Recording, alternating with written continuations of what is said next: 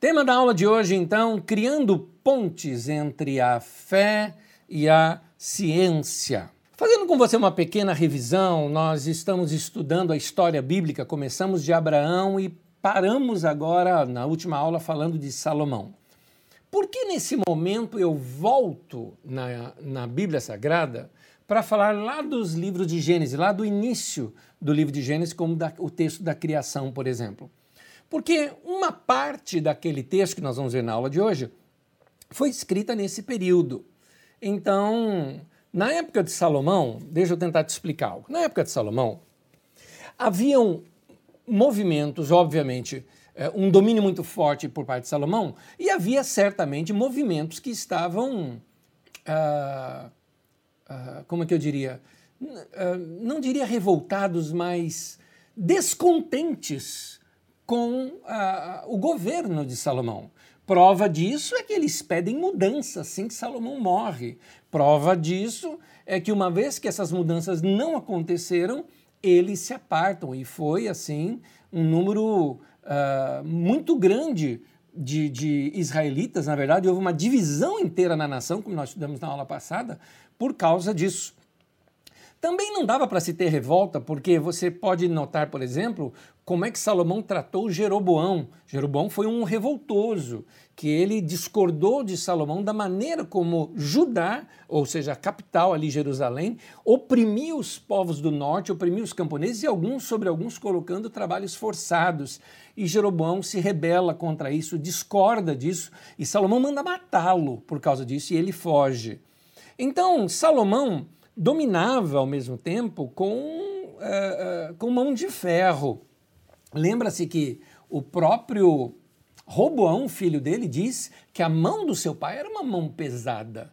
Então era assim que Salomão fazia. Então, em tempos assim, a revolta é silenciosa. E essa memória subversiva, eu diria, foi cultivada nos círculos proféticos, naquelas escolas de profetas que a gente tanto vê na época de Samuel, né, e que vem crescendo, né? Uh, certamente entre os camponeses, que eram quem mais sofria economicamente com isso, e também sobre os grupos sacerdotais levíticos dos santuários do interior, porque haviam vários outros santuários, né, vários outros locais onde se cultuava Yahvé ao longo de todo o interior, e agora é, eles estavam resistindo a essa ideia de Salomão de fazer uma centralização em Jerusalém, demolindo todos os outros, centralizando tudo em Jerusalém e controlando a religião e a nação toda também por Jerusalém. Então, o que os sábios fizeram? Eles usaram de um recurso chamado etiologia, e já já eu te explico isso melhor. Os sábios eles começaram a explicar a vida e explicar o que a nação estava passando, contando histórias que lhes foram transmitidas de geração em geração pelos seus pais. Lembre-se que isso não é ciência. A ideia de ciência é comprovação de algo que existe, mas não é ciência, é etiologia, que eu já te explico o que é isso melhor. Etiologia é mais ou menos assim, é uma explicação das origens das coisas. Uh, eu me lembro umas histórias, alguns antigos têm essas coisas. Né? Minha avó, minha avó, minha avó ela tinha uma história do seguinte: ela tinha uma historinha para explicar por que, que cachorro. Quando eu falo cachorro, eu estou falando de cachorro vira-lata da rua. Eu era pobre, morava na periferia, a gente não tinha esse negócio de animal de raça, só tinha os vira-latas, tá? Então, e os vira-lata ficam soltos no quintal e na rua, vem para comer, passa o dia na rua, vem para casa para dormir. Na casa da gente tinha portão, não tinha nada, né? Então era assim. E os vira-latas têm um costume de todos, quando vê um outro cachorro, vai cheirar, como é que eu diria, os órgãos genitais do outro cachorro, né? Minha avó falava o soboró né, do outro cachorro. E aí minha avó contava a seguinte história. Ela falava assim: por que, que isso aconteceu? Era uma vez uma festa que teve. E todos os cachorros foram convidados para essa festa. Mas para entrar na festa, eles tinham que tirar essa parte para entrar na festa. E aí alguém gritou: Olha a carrocinha! E aí todos os cachorros saíram correndo, cada um pegou o primeiro que, que encontrou na frente e saiu. E até hoje, quando eles veem o outro, eles vão lá cheirar o do outro para saber se é o dele. Essa é história de Volinda. O que é isso? Etiologia. Alguém está tentando explicar uma origem contando uma história para isso. Agora, a história é verídica? Não é verídica. Mas ela quer passar uma ideia, uma explicação. No caso, as etiologias bíblicas já são muito mais profundas, obviamente. Elas vão tentar trazer uma mensagem por detrás daquela etiologia. Explicando três coisas aqui para você que nós vamos encontrar nos textos bíblicos. Uma delas chama-se mitologia. Mitologias são relatos que acontecem nos primórdios, em tempos que já estão fora do nosso alcance. Pode se referir ao início de uma tribo, de um povo, pode se referir ao início da vida, ou às vezes vamos contar a história da lua, como é que surgiu a lua, ou de um rio, ou de uma montanha. Então se usa isso chamado mitologia. É assim que os antigos explicavam a origem das coisas. São coisas que você já não está mais ao seu alcance de tempo. Uma outra coisa é etiologia. Etiologia é para explicar a origem das coisas, mas normalmente coisas que coisas que você é, é, coisas que você está vendo, né? coisas que você faz parte do seu dia a dia. E já lendas, que é uma terceira coisa, é um fato aumentado com características humanas. É uma ênfase aumentada sobre determinadas qualidades religiosas, ou de sabedoria, ou guerreira. A ideia de lenda é, é uma ideia de você uh, exaltar uma, uma qualidade de alguém. Por exemplo, o cara foi um guerreiro grande guerreiro. Então o que, que você vai falar? Você vai falar que ele numa luta matou muita gente, que ele. Só que aí você exagera no número, você, você cria situações. São as situações que a gente fala, virou lendário, ou seja, ampliou. A lenda ela começa de uma história real. É, é, de uma história real e ela vai ampliando, destacando ou exagerando, mas elogiosamente, alguma área daquela pessoa. Às vezes na área religiosa, por exemplo, por exemplo, se conta acerca de Tiago. Tiago, da Bíblia Sagrada, irmão de Jesus, era um homem de oração, ele era conhecido como Tiago o Justo, um homem muito piedoso. Mas as lendas vieram, disseram as lendas, por exemplo, que ele, quando morreu, perceberam que ele tinha joelhos como joelhos de camelo, de tanto que o homem orava de joelhos. É obviamente que é um termo lendário já acerca do, de Tiago, né? por causa é, que as lendas são assim, elas gostam de valorizar algum detalhe da pessoa porque aquilo faz parte do ensinamento que quer passar. Então, tanto a mitologia quanto a teologia, quanto lendas e tantas outras formas de histórias, de contos até mesmo, como eu já disse aqui, eles são cápsulas que dentro deles é que vai, como aquelas cápsulas de remédio, é dentro que vai o remédio. Ou seja, são cápsulas que dentro delas tem a revelação. O caso é que nós desaprendemos a ler esse tipo de literatura. Nós achamos que verdade, a palavra verdade, é sinônimo de fato histórico. Ou seja, se eu estiver contando uma lenda para você, aí você fala o seguinte: mas isso foi verdade? Não, o que, que você está dizendo? Verdade é uma verdade que eu quero te passar. Mas se foi fato histórico ou não, não anula a verdade. Para os povos antigos, assim como os povos orientais e os povos do Médio Oriente até hoje, o conceito da verdade está na lição e não no conto, não na história em si, mas na lição que ele passa. Algumas pessoas, é claro, podem se preocupar, dizendo: Mas Anésio, eu vou deixar de acreditar em Deus se você é, disser, por exemplo, vamos lá, se você me disser que Deus não criou o homem do barro, então eu vou deixar de acreditar em Deus. Mas pera um pouquinho. Viu como você desaprendeu a ler? Porque se eu te provar, por exemplo, que o Visconde de Sabugosa, lá do sítio do Pica-Pau Amarelo, se eu te provar que ele nunca existiu, você vai passar a duvidar da existência de Monteiro Lobato por causa disso? É claro que não. Da mesma forma, se eu te mostrar que os textos da Bíblia Sagrada nós estamos lendo de uma outra maneira, que não a maneira na qual o texto foi escrito para ser lido, isso não invalida, invalida talvez as ideias que você criou na sua mente ou que te ensinaram. Você já teve algum choque, por exemplo, de aprendizado? Eu tive diversos choques de aprendizado. Me lembro um, por exemplo, minha mãe me contava que Deus fez a, a mulher da costela do homem. Por isso, o homem tem uma costela a menos. E eu acreditei nisso a vida inteira, que o homem tinha uma costela a menos do que a mulher. Até que eu vi esqueleto e vi que, seja de homem ou de mulher, é a mesma coisa o número de costelas, né? Então, por nós. Agora, isso me fez não acreditar em Deus? Não, eu, eu desacreditei na interpretação do texto, na maneira como o texto foi lido. Por nós termos desaprendido a ler textos assim, uh, quando a gente lê um texto de uma serpente falante, por exemplo, nós, por desaprendermos a ler dessa maneira, nós entendemos o texto como sendo literal. E por acreditarmos que o texto é literal, nós perdemos os ensinamentos mais profundos que o texto pode nos dar. Nunca te incomodaram alguns textos serem vistos como literais? Nunca te incomodou isso? Por exemplo, Arca de Noé. Você nunca teve dúvida sobre a Arca de Noé?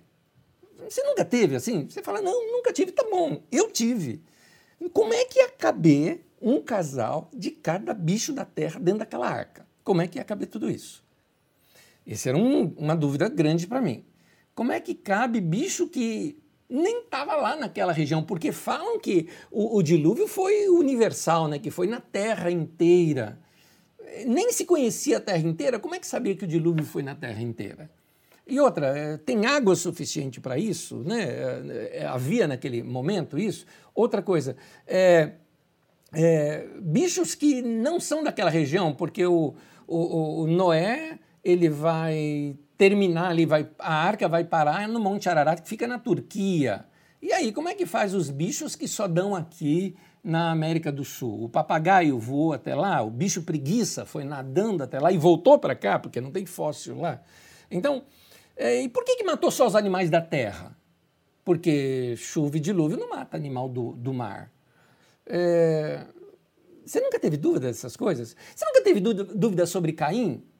Adão e Eva, Caim e Abel. Caim matou Abel. Aí Caim se casa e vai para a terra de Nod. Espera um pouquinho, casou com quem? Outra, se vai para a terra de Nod, já existiam outras terras, assim, outros povos, outras cidades. Uma cidade chamada Nod. Quem que deu o nome daquela cidade de Nod para é, é, Caim? É, para Caim ir para lá? Não, não, não, fica faltando linhas aí, né? não fica faltando nós né? Nessas histórias. E os dinossauros? Por que, que não cita dinossauros na Bíblia? Eu, eu conheço gente que falou: eu não acredito que existiram dinossauros, porque a Bíblia não fala sobre isso. E aí? É, o caso é que nós estamos lendo errado os textos. Os textos não estão falando de, de, história ou de ciência. Os textos são textos de lições, de revelação. São textos para nos trazer entendimento de outras coisas ali. É, você nunca teve dificuldades que você enfrentou com, com a lógica, por exemplo? Alguns textos que causam dificuldade para a razão, por exemplo. No quarto dia foi criado o sol e a lua, o dia e a noite. Ué, então como é que eles sabiam que era o quarto dia? Porque para saber se é dia, você precisa do Sol e da Lua. Se o Sol e a Lua foi criado no quarto dia, como é que sabia o primeiro, o segundo, o terceiro dia que era dia e noite? Aliás, como é que sabia que era tarde e manhã se não havia Sol ainda? Então, você percebe que falta nós no texto? A vegetação no terceiro dia, o Sol criado no quarto. Ué, e a fotossíntese? Como é que fica isso? É, também é, essa ideia, ah não, cada dia é um tanto de mil anos ou milhões de anos. Aí não, não, casa do mesmo jeito. Então, como é que tantos milhões de anos antes de ter o Sol já tinha vegetação? Não dá. Então é melhor assumir o seguinte: esse texto da Bíblia Sagrada de Gênesis, capítulo 1, não é um texto científico. Não está falando de, de ciência nesse texto. Veja, eu não estou duvidando do texto bíblico. Eu só estou dizendo que nós estamos lendo o texto de uma forma errada. Estamos lendo como se fosse uma narrativa histórica, uma narrativa científica, mas o texto bíblico é para nos revelar outra coisa. A Bíblia não está aí para revelar como o mundo foi criado, ela está aí para revelar o porquê isso foi criado. Então, meu querido, não tenha medo de fazer perguntas para Deus. Não tenha medo disso. Deus não vai te punir por causa disso. Tenha sempre aquilo que eu chamo de uma dúvida saudável. É importante você ter uma dúvida saudável. é, como nós acreditamos que Deus é a verdade, nenhuma busca é, pela verdade irá me levar para longe dele. Então, fique firme na sua fé. É, a sua fé não é abalada diante dessas coisas. O fato de você pensar sobre história e ciência diferente do que você vê em Gênesis, esses choques mentais que a gente tem não, não, não devem afetar a nossa fé. Afeta o nosso conhecimento, que nós precisamos então de um estudo como esse que vamos fazer, para nós começarmos a separar aquilo que é fé, aquilo que é ciência e ver que os dois não se chocam, são apenas justapostos e não contrapostos. A ciência, ela se preocupa em mostrar a origem dos seres. A Bíblia ela se preocupa em revelar a razão, o motivo. O estudo da ciência é a melhor maneira para explicar o como da criação. O estudo da Bíblia é a melhor maneira para se explicar o porquê da criação.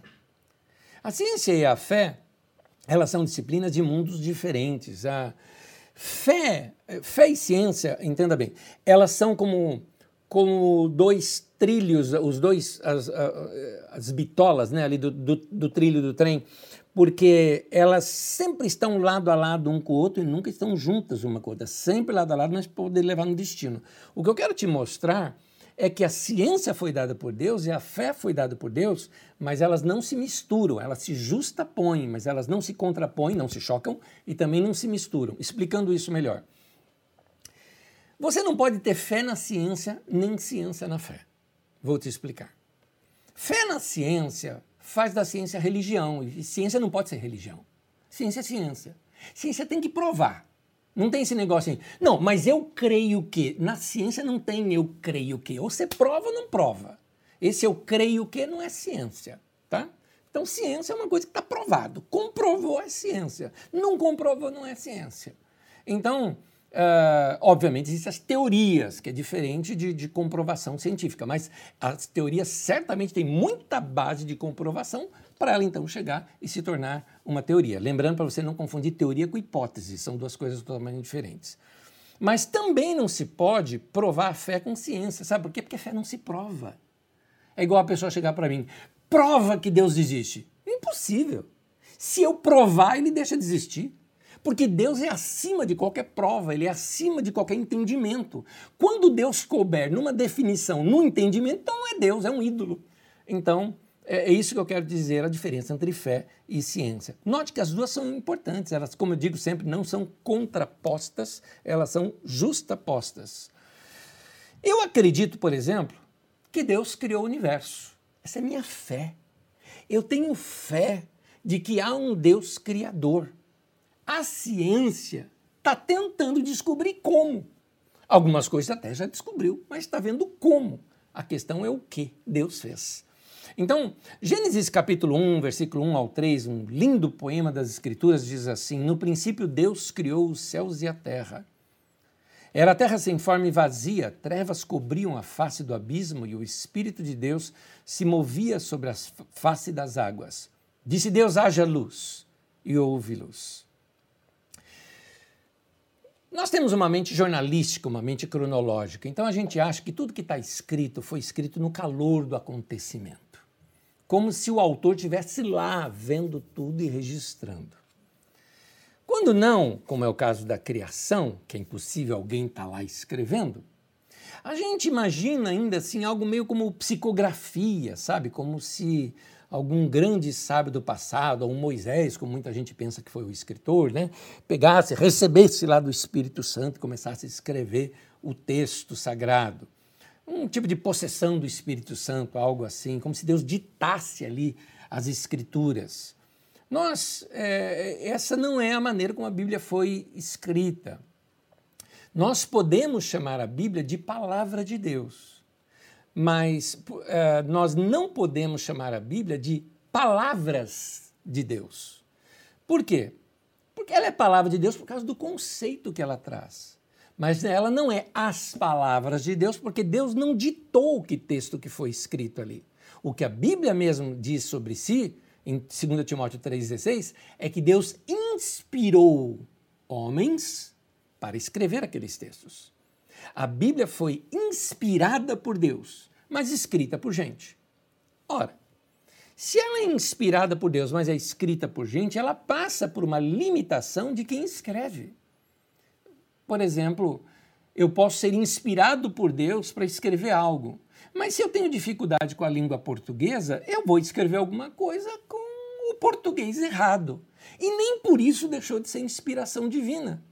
Porque a inspiração vem de dentro e é a minha mente que formula as palavras e as formas e o vocabulário para expressar aquilo que Deus inspirou. É assim na profecia, por exemplo. Quer dizer, se uma pessoa te traz uma palavra de profecia, não é porque ele falou português errado que não seja Deus ali inspirando aquela pessoa, te trazendo uma palavra, ou numa mensagem, por exemplo, alguém está pregando e porque ele falou português errado, não significa que ele não é inspirado por Deus, mas significa que o limite humano apresentou-se ali. Só para você ter uma ideia, nós não estamos estudando sobre isso agora, mas o texto que nós conhecemos, o texto do livro da Revelação, que é o livro de Apocalipse, ele está escrito com a língua grega com erros de gramática grego no seu original. Por que razão? Porque o escritor tinha essas dificuldades no texto que foi escrito ali, o ancião João, né? talvez o profeta João, talvez não seja o mesmo do apóstolo, né? mas é o mesmo homem, é, são dúvidas que a gente tem sobre quem é o, o, o autor, é, tinha essa dificuldade no texto. Então, uh, isso significa que o texto não era inspirado? Claro que não. Então, por exemplo, quando alguém diz que uh, uh, a pessoa olha e fala das estrelas como pingentes no céu, ele não tinha ciência para entender o universo. E na poesia ele fala desta maneira. Você faz isso. Quem que já não viu o pôr do sol, não é? Eu amo olhar assim e ver o pôr do sol. Mas vamos lá, se eu fosse literal agora, o sol se põe? Não, é a Terra que gira. É? O sol não se põe, é a Terra que gira. Então, na nossa visão, dentro do nosso ângulo, nós imaginamos que é o sol que se movimenta e se põe, é ele que nasce. Então, isso é linguagem humana, mas não é, é não, isso em nada se isso aparecer nos textos bíblicos, não desmerece o texto. Por isso é que nós devemos escolher bem quem são os nossos mestres, aqueles a quem nós lemos, aqueles a quem nós estudamos, que vão colocar para nós a sua interpretação, ou nos ajudar a interpretar o texto. Ou, como diz, usando palavras do nosso Novo Testamento, né? o colocar sobre nós o seu jugo. Quando Jesus fala, Venham, vocês que estão cansados e sobrecarregados, e eu os aliviarei. Ele está falando para as pessoas que não estavam aguentando mais o peso da religião dos mestres do seu tempo. E Jesus fala: O meu jugo é suave, meu fardo é leve, ou seja, o meu ensino não traz peso para vocês. Então, é assim que nós devemos procurar. Por quê? Pelo seguinte: tudo que está na Bíblia é verdade, mas nem tudo que dizem que está na Bíblia é verdade. Segunda frase. Tudo que está na Bíblia é verdade, mas nem toda interpretação da Bíblia é verdade. Ora, está simples aqui para a gente começar a compreender algumas coisas. É, nem tudo o que dizem que está na Bíblia é verdade. Eu já vi gente, por exemplo, há 20 anos atrás, o que, que o povo falava? Está escrito: de mil passarás, a dois mil não chegarás. Está escrito onde não tem nada disso na Bíblia. O pessoal fala, está escrito, muita oração, muito poder, pouco oração, pouco poder, aleluia. E não está escrito. Então tem um monte de coisa que as pessoas dizem que está escrito que não está. É, é, porque está escrito que quando Paulo caiu do cavalo, nenhum texto da Bíblia diz que Paulo caiu do cavalo. Pode ler lá, não diz o texto. Mas, é, assim também, nem toda interpretação da Bíblia é verdade. Assim como as pessoas interpretam alguns textos bíblicos. Eu já vi, por exemplo, gente interpretando o texto bíblico uh, dizendo que homem não pode ter barba. E o texto bíblico não dizia nada daquilo, dizia que o rosto de Jesus era como quem ia para Jerusalém. O homem disse que o rosto do homem que vai para Nova Jerusalém, que vai para o céu, não pode ter barba. Então, são coisas assim que as pessoas inventam em cima de textos bíblicos, mas isso não é verdade. Agora, a Bíblia é verdade. Então, Qual que é a, a o meu, minha recomendação? Minha recomendação é que você faça, a, siga a, a lição que nos é dada por Martinho Lutero. Martinho Lutero diz que nós devemos estudar as escrituras sagradas e depender menos dos nossos mestres. E olha que eu, aqui sendo praticamente um mestre, aqui estou te falando isso. Você deve buscar o Senhor, você deve buscar as Escrituras Sagradas. Inclusive, a minha ideia aqui dessas, dessas classes é dar a você ferramentas para que você, ao reler os textos, possa você mesmo escavar os textos de maneira melhor. Enfim, a narrativa da criação que nós estamos tratando, ela não é um tratado científico. Ela é um poema que contempla o universo como criação de Deus. Alguém encantado com o universo tributa toda aquela criação a Deus. É como um salmo. Aliás, tem salmos na Bíblia, que são, se não me engano, 114. São salmos que, que tratam da criação dessa maneira. Parte dos textos da, lá de Gênesis de 1 até 11, tirando o início do 1, né, parte do texto, foi escrito nessa época histórica que nós estamos estudando, na época de Salomão. É, outra parte, que é essa primeira parte, que é do capítulo 1 até o capítulo 2, versículo 4, ela foi escrita pelos sacerdotes no tempo do exílio na Babilônia, ou talvez um pouquinho posterior no pós-exílio. Por quê? Por causa da linguagem.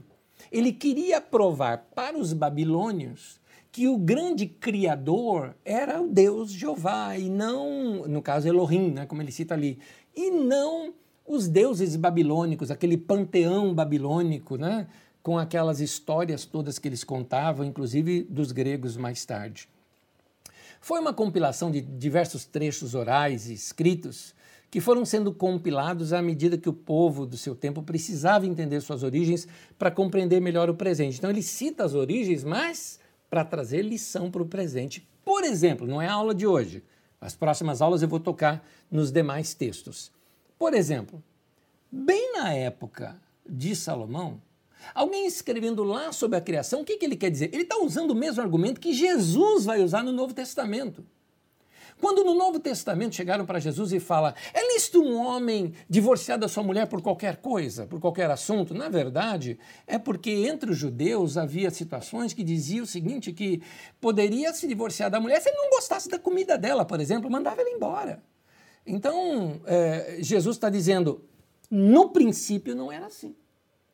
Então, Jesus apela para aquele texto onde mostra o princípio de tudo, que ele mostra o homem e a mulher, o Adão e a Eva. Então, vai traçando ali a história e Jesus usa aquilo como base para falar sobre o presente. Jesus está tratando com um, um, texto mitológico, sim, mas ele pega a revelação do texto, mostrando a unidade do casal e como que Deus queria a família, para poder tratar desse tempo agora. Ora, aqui também, nos tempos de Salomão, ele está falando sobre as origens. Por exemplo, eles vão, eles vão tratar sobre o excesso de trabalho, eles vão tratar sobre a mulher, eles vão uh, tratar sobre a opressão social, tudo isso nesses textos de Gênesis. E um deles, ele conta uma história de um irmão que matou outro irmão. Para bom entendedor, minha palavra basta. Qualquer um naquele tempo ia fazer essa ligação. Peraí, o rei matou o irmão dele.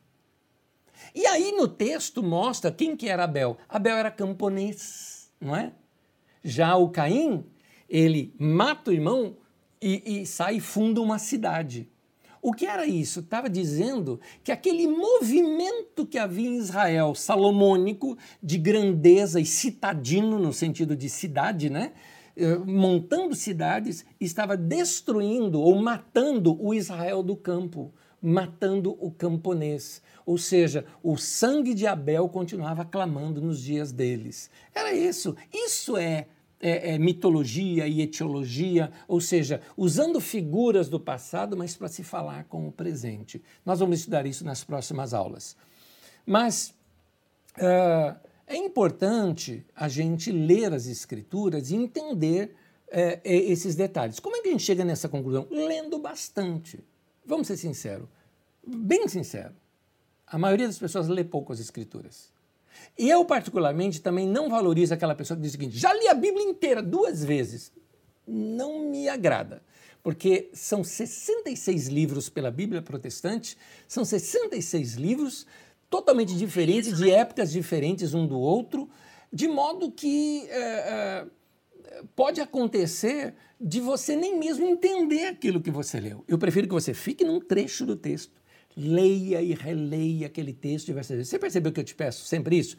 Leia o texto, releia o texto, leia esse texto inteiro. Na próxima aula nós vamos ler de novo. Aí você em casa lê novamente o texto. Ao ler diversas vezes o texto, você percebe a.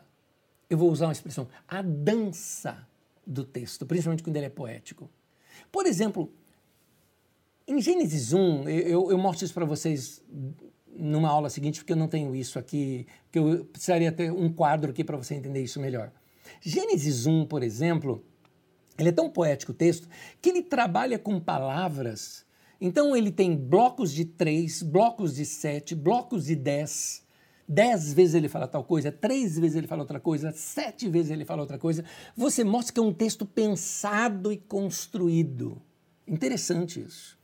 E é interessante também porque o Gênesis capítulo 1, ele é ele é é como se, por exemplo, como se você lesse uma literatura de cordel. Os nordestinos são clássicos nisso. A literatura de cordel, ela tem um jingo nela, não é? Ela tem um ritmo nela. E ela tem uma rima que ela dá o ritmo. Da mesma forma, se você lê o texto é, original na língua hebraica, você vai notar essa, esse ritmo, essa rima. Ok, eu só entendo português. Então, como que eu leio esse texto? Ao você ler o texto e perceber as palavras repetitivas, você percebe claramente que aquilo se trata de uma poesia, de um poema. É por isso que eu valorizo algumas traduções da Bíblia, na verdade, algumas edições da Bíblia, como a NVI, por exemplo, a nova versão internacional, que quando é poema, eles colocam a linha certinha do poema. Eles colocam o poema certinho, às vezes até os blocos do poema, as, as, as estrofes né, de cada um. É interessante quando a gente começa a ler o texto dessa maneira. Isso significa que a gente tem que pensar um pouco mais no texto, por isso tem que ser lido diversas vezes para a gente entender a revelação que está ali por detrás. O problema é que às vezes a gente não só não estuda a Bíblia, como quando a gente lê, a gente lê as Escrituras de uma maneira muito ingênua. O leitor ingênuo das escrituras, ele cai em alguns erros, muito fácil. Um dos erros é quando ele ele lê o texto bíblico, mas ele quer que o texto bíblico responda alguns problemas que ele está passando com gente ao seu lado. Então, ele está bravo com alguém, né? Aí ele vai ler o texto bíblico, aí ele lê lá olho por olho, dente por dente, pronto, ele vai lá e desconta na pessoa que a pessoa fez com ele. Fala, Deus está me mandando eu vingar, né? E aí, ou se não, ele está é, é, bravo com alguém, com algum parente, com algum chefe, alguma coisa, e aí ele lê lá na Bíblia Sagrada que Deus destrói destruiu seus inimigos, ali no caso de Davi, né? Que Deus vingou diante dos meus inimigos. Aí a pessoa começa dizendo: Deus é fiel, ele vai me vingar, essa pessoa vai ver o que, que ela está fazendo contra mim. Isso é macumba, isso é, isso é você ir contra. Não é um princípio divino isso, principalmente para quem tem o Novo Testamento. Lembra que é importante a gente ler as Escrituras com os óculos de Jesus, com o Novo Testamento. Por isso que Jesus falou: ouviste o que foi dito, eu, porém, vos digo. Eu estou te mostrando uma outra forma de você ver a mesma situação. Então, é, essa é a forma que eu chamo de forma ingênua, às vezes, de se ler as Escrituras. É, mas é, o resultado disso é que a pessoa, às vezes, lê o texto sem, sem fazer um escrutínio, um exame melhor do texto. Uh, a leitura bíblica feita desta maneira, quando a gente faz uma leitura bíblica sem o determinado exame das Escrituras, acaba sofrendo sérias críticas de fiéis, até mesmo de outras religiões, de ateus, gente que com toda sinceridade não consegue engolir tudo isso por acharem que as pessoas que têm fé são infantis demais ou de entendimento muito curto. Então existe algo que eu recomendo que se chama a leitura crítica das Escrituras. Contrário da leitura ingênua das Escrituras é o que academicamente se chama leitura crítica das Escrituras. Aqui eu preciso explicar o vocábulo crítico. O vocábulo crítico não significa que eu vou criticar, falar mal. Não é isso o sentido. O sentido de escrutínio, é o sentido de exame, é o sentido de análise de texto. Ou seja, é sinônimo de, é, é, quando eu falo leitura crítica, é penetrar no texto, estudar o texto, procurar compreender dentro daquela realidade histórica, social, na qual aquele texto nasceu. Mas alguém pode dizer o seguinte: mas Anésio, eu não tenho formação para isso. Eu preciso de alguém que me explique essas coisas. Pois é, essa é a função de pastor e de mestre na igreja. Acontece que hoje em dia um monte de pastor por aí não estuda. Aliás, o cara nem está formado o suficiente ou estudou o suficiente para estar à frente de um rebanho. Mas hoje em dia, quem sabe falar bem no microfone vira pastor. Ou se o cara dá dízimo alto no meio da igreja e é amigo do pastor, ele dá título de pastor. Né? E aí estraga. Nós estamos empobrecendo a igreja. Eu costumo fazer essa crítica. Não só domingo eu fiz uma crítica com relação à música, como nós empobrecemos o nosso culto evangélico, nós também empobrecemos a nossa pregação. No início do protestantismo, e se você estudar lá, os pietistas, os anabatistas, o nascedouro dos presbiterianos ali, dos calvinistas, os luteranos, aquele povo, eles se dirigiam às reuniões da igreja, sim, para apresentar o seu culto a Deus no sentido dos seus cânticos, mas principalmente para ouvir um sermão é, de estudo bíblico. Hoje em dia as pessoas vão para ouvir um sermão que fale alguma coisa ao seu coração. Eu não estou dizendo que a palavra o ensino não deve falar ao coração, mas uh, as pessoas elas iam para conhecer as escrituras, não é? Então, com textos, queridos, que são escritos tantos séculos atrás, é necessário algumas ferramentas para nós escavarmos os textos e compreendermos melhor o ambiente no qual ele foi escrito. Sim, há determinadas situações que o próprio Espírito Santo pode capacitar a pessoa que, na sua simplicidade, vai ler o texto e o Espírito Santo esclarece isso para a pessoa. Mas é que eu estou falando de escrutínio, de análise, de estudo do texto. Então, quando a gente sabe quando o texto foi escrito, isso dá uma roupagem nova, a gente compreende melhor, a gente entende melhor a força daquele texto. Quando nós estudamos os textos ali da criação, você já deve ter notado, se você é um exímio leitor das Escrituras Sagradas, e se você, seguindo a minha recomendação, leu ali o texto do início de Gênesis, e de preferência leu algumas vezes, por diversas vezes eu já citei isso, eu não sei se você já reparou, mas tem duas narrativas da criação. Narra todinha a criação, depois para, e aí narra todinho de novo. Então, a primeira, a primeira narrativa da criação, que é aquela de Gênesis capítulo 1, de 1 até o capítulo 2, versículo até uma, um trecho do 2,4, é, é a primeira narrativa. E essa primeira narrativa, ela é posterior. Ela é escrita lá no período babilônico já. Então, essa narrativa chama Deus de Elohim. É uma tradição eloísta do texto. E a segunda, que ela é mais antiga, que é exatamente desse período que nós estamos estudando, período de Salomão, que pega ali de 2.4 até 3.24, que é uma, uma outra narrativa da criação, ela já chama Deus de Yahvé, de Jeová. Então, Gênesis capítulo 2, versículo 4, esse é o texto divisor. O texto de Gênesis 2,4 ele diz assim: Foi assim que o céu e a terra foram criados. Ponto. Isso encerra a primeira narrativa. E no mesmo versículo 4, você sabe que a divisão de capítulo e versículo foi colocada depois, né? Um professor meu de seminário, quando, quando eu fiz uh, um dos seminários né, que, que eu fiz, o professor dizia o seguinte, que o cara que fez a divisão dos capítulos e versículos estava montado a cavalo, porque cada vez que o cavalo galopava, ele mudava um versículo, porque alguns são realmente cortados no meio. E aí o texto continua: Quando o Senhor Deus fez os céus e a terra, não haviam brotado nem capins, nem plantas. E aí vem outra narrativa totalmente diferente. Inclusive a língua hebraica é diferente nos dois textos. Uma língua mais recente, um hebraico mais robusto, mais bem trabalhado, e a mais antiga num hebraico um pouco mais primitivo. Então, a primeira narrativa é um grande poema. E o mundo está debaixo d'água. Lembra disso? É? Sobre o Espírito de Deus pairava sobre a face, o mundo todo está envolto em água. Na segunda narrativa, a terra está seca, porque não chovia nem nada e a terra estava sequinha. Na primeira narrativa, Deus criou o homem e a mulher juntos. Deus fez o homem e a mulher. Na segunda, ele faz um boneco de barro, é, sopra, vira gente, e aí da costela, põe ele num sono, e da costela, depois de, de tempo, né, de, da criação toda feita, é que ele cria a mulher. Então você nota que são dois textos diferentes, narrando até situações diferentes. Gênesis 2,7, por exemplo, diz assim: Yahvé Elohim moldou o ser humano, Adão, da poeira da terra, Adamá. Eu fiz questão de fazer aí uma tradução livre do texto. Você nota que o texto cita até esses dois nomes para Deus, né? E aí diz ali, moldou o. O melhor tradução talvez seria moldou o terráqueo. Por quê? Nota que moldou Adão da poeira da Adamá.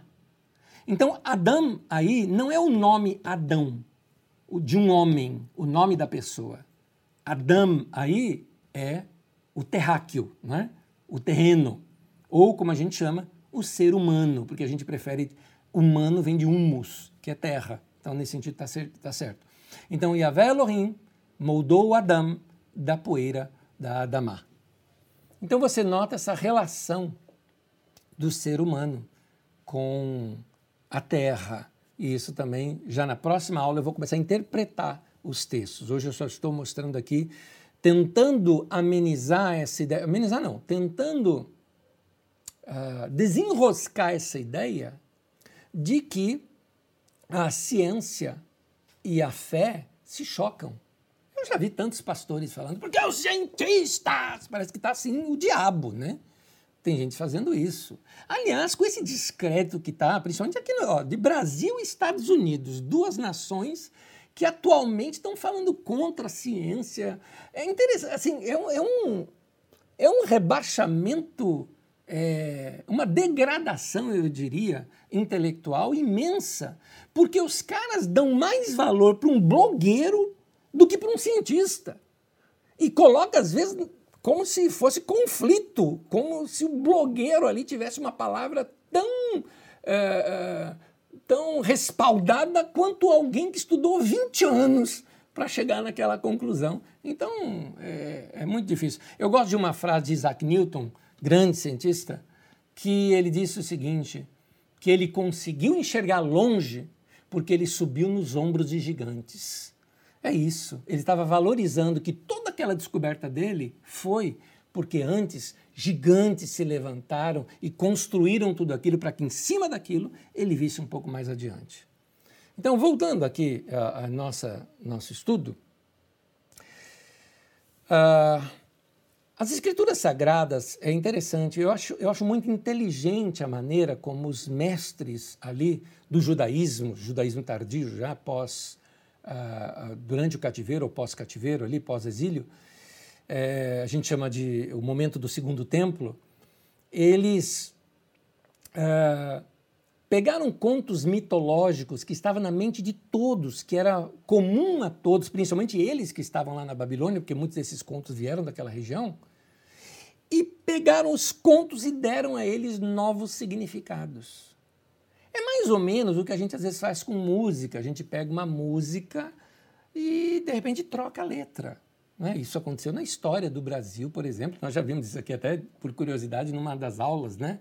O nosso chamado hino nacional brasileiro, na verdade, era um hino da coroação de Dom Pedro II, mas trocaram a letra e colocaram outra letra nele agora como hino nacional brasileiro. Aí o nosso hino, que era uh, o, nosso hino da, da, da independência, né? Então ele uh, era antes o hino nacional, mas aí vira o nosso hino da independência. Então as pessoas às vezes trocam a letra de um hino, mas mantêm a melodia, porque a melodia era conhecida. A melodia em si já trazia no coração do povo o patriotismo. Então, se aquela melodia remetia ao patriotismo, vamos usar. Os evangélicos, os evangélicos não, vou chamar, os protestantes fizeram isso. Os protestantes pegaram melodias que já existiam na cultura, principalmente a cultura norte-americana, e simplesmente trocavam a letra. Por exemplo, um hino de batalha, né, que foi na Guerra de Secessão dos Estados Unidos, Então, o hino de batalha, que falava, é, que era o chamado Battle Hymn, né? É, foi assim trazido para nós e hoje, e se tornou anos atrás, o hino dos crentes. Qual era o hino dos crentes? Glória, glória, aleluia. Né? Então todo mundo que cantasse glória, glória, aleluia, estava falando que era de crente, mas não era. Aquilo lá é, é, era um hino de batalha norte-americano. Então as pessoas vão mudando, às vezes pega uma melodia já existente, coloca uma outra letra em cima, porque a melodia remetia à vitória e o texto, a letra do cântico é vencendo vem Jesus. Então para dar aquela sensação de vitória se usava aquela melodia. Ok, isso é didática. Então, o que os autores bíblicos fizeram foi se utilizar de contos, mitos e lendas que já existiam na época e recontá-los e dar a eles novos significados. Dar a eles uma, uma outra roupagem, mudando algumas coisas no texto, para que o texto pudesse ser usado agora para instrução do povo. Por exemplo, já existiam mitos dos assírios, dos babilônios, dos sumérios, por exemplo, o épico de Silsudra, ou o épico de Gilgamesh, o épico de Atrahasis. Esses é, épicos, por exemplo, uh, confesso para vocês, eu já li todos eles, aliás, até tenho cópia deles em português já. É, eles é, eram muito conhecidos na época, todo mundo conhecia. É os épicos que contam a história do dilúvio. Aliás, são três narrativas diferentes do dilúvio, e algumas, inclusive, narrando os reis antigos que viviam tantos anos, tudo isso antes do dilúvio. Ora, o que que o, o, o são, são épocas que contam sobre a inundação da Mesopotâmia, a história dos seus reis e tudo mais. O escritor bíblico ele não está repetindo a história. Essas histórias já eram conhecidas em toda ali a Mesopotâmia. O que os autores fazem é que eles dão novos significados e inteligentemente eles usam como recipiente. Lembra que eu falo de recipiente? Que eu falo de invólucro? É isso. Então, de cápsulas. Ele usava essa história de cápsula. Ele falou: se eu mudar lá dentro, porque a cápsula está aceita, o pessoal sabe de cor, eu vou mudar o que tem dentro. Então, eles mudam e utiliza como recipiente das verdades que ele quer transmitir. Eles estavam transformando as histórias para que essas histórias servissem de veículos de expressão da sua fé e dos seus valores. Então, eles mantêm as tradições dos contos, mas esses são transformados para transportar novas ideias. Muito inteligente o que eles fizeram. Nós precisamos acabar com esse cisma entre ciência e religião. Aqui eu vou ser muito honesto com vocês. Essa briga que existe hoje de criacionismo e evolucionismo, eu considero uma briga burra. Porque nós precisamos, principalmente para nós que somos cristãos, não deveríamos entrar nessa briga. Porque nós precisamos criar uma ponte entre a Bíblia e a nossa geração. Tem gente que está virando ateu não por rejeitar a Deus, mas por rejeitar essa caricatura que fizeram de Deus. Eles não acreditam nesse Deus que, que, que foi caricaturado para ele. Tem gente achando a Bíblia, por exemplo, um livro ultrapassado e desnecessário. Por causa do quê? Culpa dos fundamentalistas, que pegam esses textos bíblicos e fica tratando a Bíblia como se fosse livro de ciência. Se você procurar, até tem na internet a Bíblia do Ateu. A Bíblia do Ateu é um comentário bíblico em cima da Bíblia Sagrada, como que desmentindo tudo. Bobo eles também. Igual o criacionista é esse outro que do outro lado é, é, é, se considera é, superior àquele texto bíblico que está ali. Ele não entende revelação, porque ciência não entende revelação. Mas também não vão fazer da revelação ciência. O cientista, gente, cientista é uma benção. Geólogo, biólogo, antropólogo, matemático, linguistas, químicos, astrônomos, físicos. É gente que está estudando para descobrir, na verdade, a mente e a sabedoria de Deus. Guarda, ó, toda sabedoria, todo dom perfeito vem do alto. Aliás, a Bíblia diz isso. Tiago, capítulo 1, versículo 17. Toda boa dádiva e todo dom perfeito vem do alto. Ou seja, toda ciência, toda sabedoria, toda inteligência vem de Deus. Por isso, quando eu leio ciência, eu me encanto, porque para mim veio de Deus. Não é revelação. Revelação é outra coisa. A revelação divina está acima desse conhecimento. As histórias de Gênesis, os contos, as lendas, os mitos, elas são cápsulas para essa revelação. E dentro aqui tem o remédio. Dentro aqui tem essa palavra, o ensinamento. Então, eles conseguiram carregar esses princípios por séculos, tanto que chegou até nós, por causa das histórias nas quais eles eram contados. Por isso que nós precisamos aprender a estudar e meditar para abrir essa cápsula e tomar o remédio.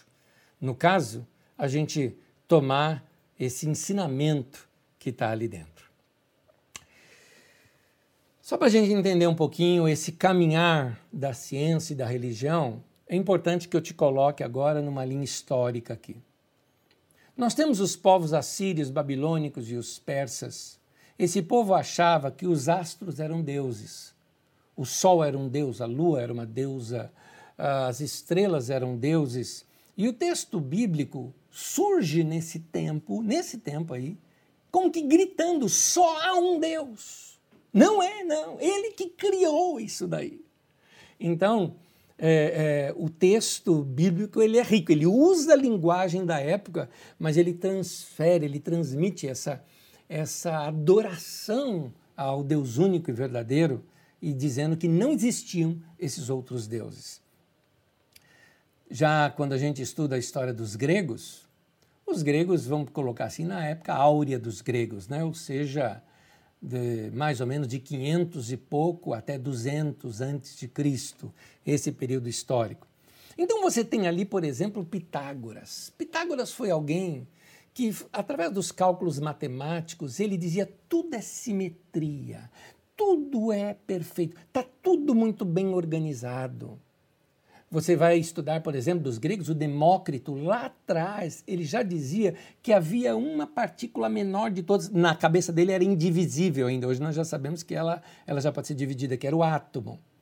Platão, Platão concluiu que a mente que criou o universo, criou o universo com uma mente matemática.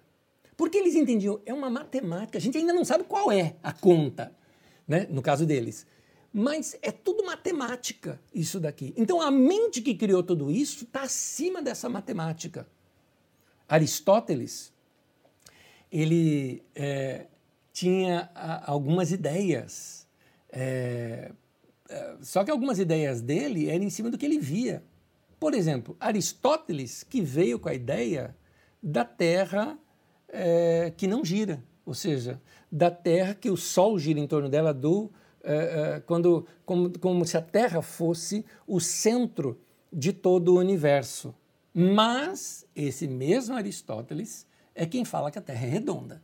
Tá? Apesar de tudo isso, nem ele acreditava em Terra plana. Né? E ele citava que a Terra era redonda, simples, ele observava a sombra da Terra na Lua. Ele falou: tá aí, é redonda. Agora, fantástico mesmo foi Eratóstenes. Eratóstenes é tão interessante que eu coloquei no final da sua apostila um link para um vídeo para você é, assistir um físico dos nossos dias, já faleceu, Carl Sagan, contando sobre Eratóstenes. E ele fala sobre a circunferência da Terra. É fantástica a maneira como ele chega nisso. Ele, ele pega, ele, ele, ele era é, líder de uma biblioteca e ele, lendo lá na biblioteca, ele viu um escrito de alguém que contou que lá em Siena, Siena é a cidade hoje de Assuan, no Egito, uh, o sol ao meio-dia, bem no dia do solstício, né, na, na, virada daquele dia mais longo do ano, do solstício norte, no caso, nosso é em dezembro, deles lá em julho, o sol ficava uh, uh, direto no poço. É o dia em que o sol iluminava lá no fundo de um poço.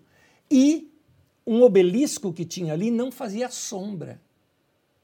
Então, ele lendo isso, ele se preparou no ano seguinte, lá onde ele estava, que era Alexandria, ele notou que lá tinha uma medida de sombra. O que, que ele fez? Como os antigos mediam antigamente distância? Através de homens que eram pagos para isso, que faziam caminhadas, cada passo um metro, e contava-se os metros. 800 quilômetros o homem andou para dizer que tinha 800 quilômetros de distância entre Siena, naquele tempo, ou Assuan hoje, até Alexandria. E ele entendendo, então, 800 quilômetros de distância, ali o obelisco não tem, uh, tem zero de sombra. Aqui ele tem uma pequena medida de sombra. Ele fez o cálculo disso e ele disse da seguinte forma: isso só é possível se a Terra for redonda. Só assim. Porque é a única maneira que o Sol incide diretamente aqui, por isso que não tem sombra aqui. Para ele fazer sombra aqui, opa, isso aqui tem que estar tá curvo. Então ele mediu essa distância e essa distância aqui da sombra.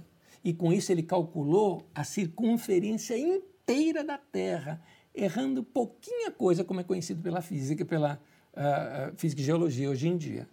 Mas é fantástico. Tem esse vídeo, você pode assistir depois. Só que eu estou falando de um cara que fez esse cálculo 200 anos antes de Cristo.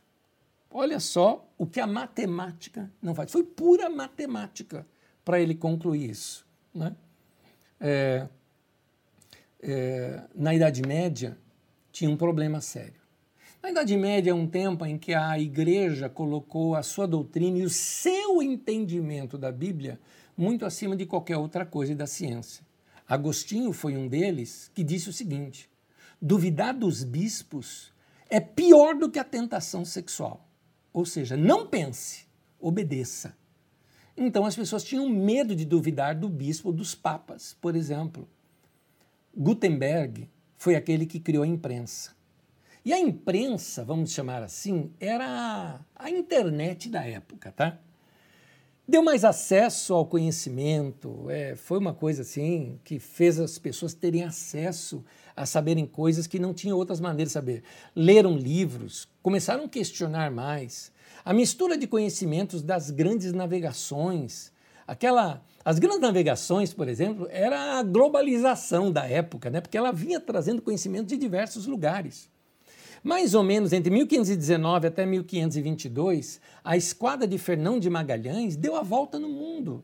Ali com é, Juan Sebastião Elcano foi quem terminou, porque o Magalhães morreu antes mas eles deram a volta. Eles já sabiam que a Terra era redonda naquele tempo. Na reforma de Lutero, que, é, que levou o homem a questionar essa sujeição a um homem na liderança, como Papa, por exemplo, e a uma instituição, que no caso era a Igreja Católica no tempo, como se aquilo fosse Deus. Lutero separou muito bem a instituição de Deus, o homem de Deus, isso deu liberdade de pensamento. E essa liberdade de pensamento foi muito mais estruturada dentro do protestantismo, como dentro do calvinismo. João Calvino, por exemplo, ensinava o homem pensando, o homem trabalhando, o homem produzindo e cooperando com Deus. Isso tudo deu a base para aquele momento histórico que a gente chama de iluminismo. Ou seja, saímos da idade das trevas e vamos para uma idade iluminada, conhecendo coisas novas. Em 1537, por exemplo, Nicolau Copérnico, um astrônomo e matemático polonês, desenvolveu a teoria heliocêntrica do sistema solar, ou seja, Copérnico desenvolveu algo dizendo a Terra gira em torno do Sol e não o Sol em torno da Terra. Por que eu estou citando isso numa aula de estudo bíblico? Porque esses caras eram cristãos. Copérnico, por exemplo, era muito ligado à igreja. E por causa desse amor dele à palavra de Deus e à igreja e à verdade, é que ele dizia essas coisas. Ele falou: os cálculos estão mostrando isso, é a verdade. Giordano Bruno, por exemplo, esse era da igreja, ele era um líder da igreja, não lembro se frei ou, ou monge, não me lembro, o, o Giordano Bruno. Em 1600, ele foi queimado vivo em praça pública, porque ele não só disse que a terra girava em torno do Sol, mas ele disse também que existiam mais sóis no universo, existiam outros sóis, né? ou seja, outras estrelas no universo. Por causa disso, foi queimado pela igreja em praça pública. Em 1610, Johann, Johannes Kepler, esse homem tinha uma fé em Deus imensa e uma paixão por Deus tão grande. E ele dizia o seguinte: que Deus era a inteligência suprema e a geometria ou a matemática era a língua que Deus usava para se comunicar com a mente humana. Então, cada descoberta que ele tinha, para ele, ele estava se aproximando da mente do Criador. É ele que descobre, por exemplo, o movimento elíptico dos planetas. Não só a Terra girava em torno do Sol, como não era circular isso, era elíptico, né? tinha um, um formato um pouco diferente. É Galileu Galilei, 1630. Kepler falou em 1610 isso. Em 1630, Galileu Galilei desenvolve aquilo que a gente chama de um método científico. O método científico foi excelente, porque a gente até costuma dizer que ciência existe quase que a partir de agora em diante. Porque aí você pratica o método científico, ou seja, tudo tem que ser provado. Disse alguma coisa, tem que comprovar. Por exemplo, Aristóteles havia dito algo que talvez eu e você diríamos. Aristóteles, por exemplo, diz que uh, por que, que a pedra se joga para cima, a pedra cai no chão. Ele disse porque a pedra era feita da mesma essência da terra, portanto, as coisas da mesma essência, ela volta para onde ela deveria, ela, é, volta para de onde ela saiu. Então, era essa a lógica de Aristóteles. Né?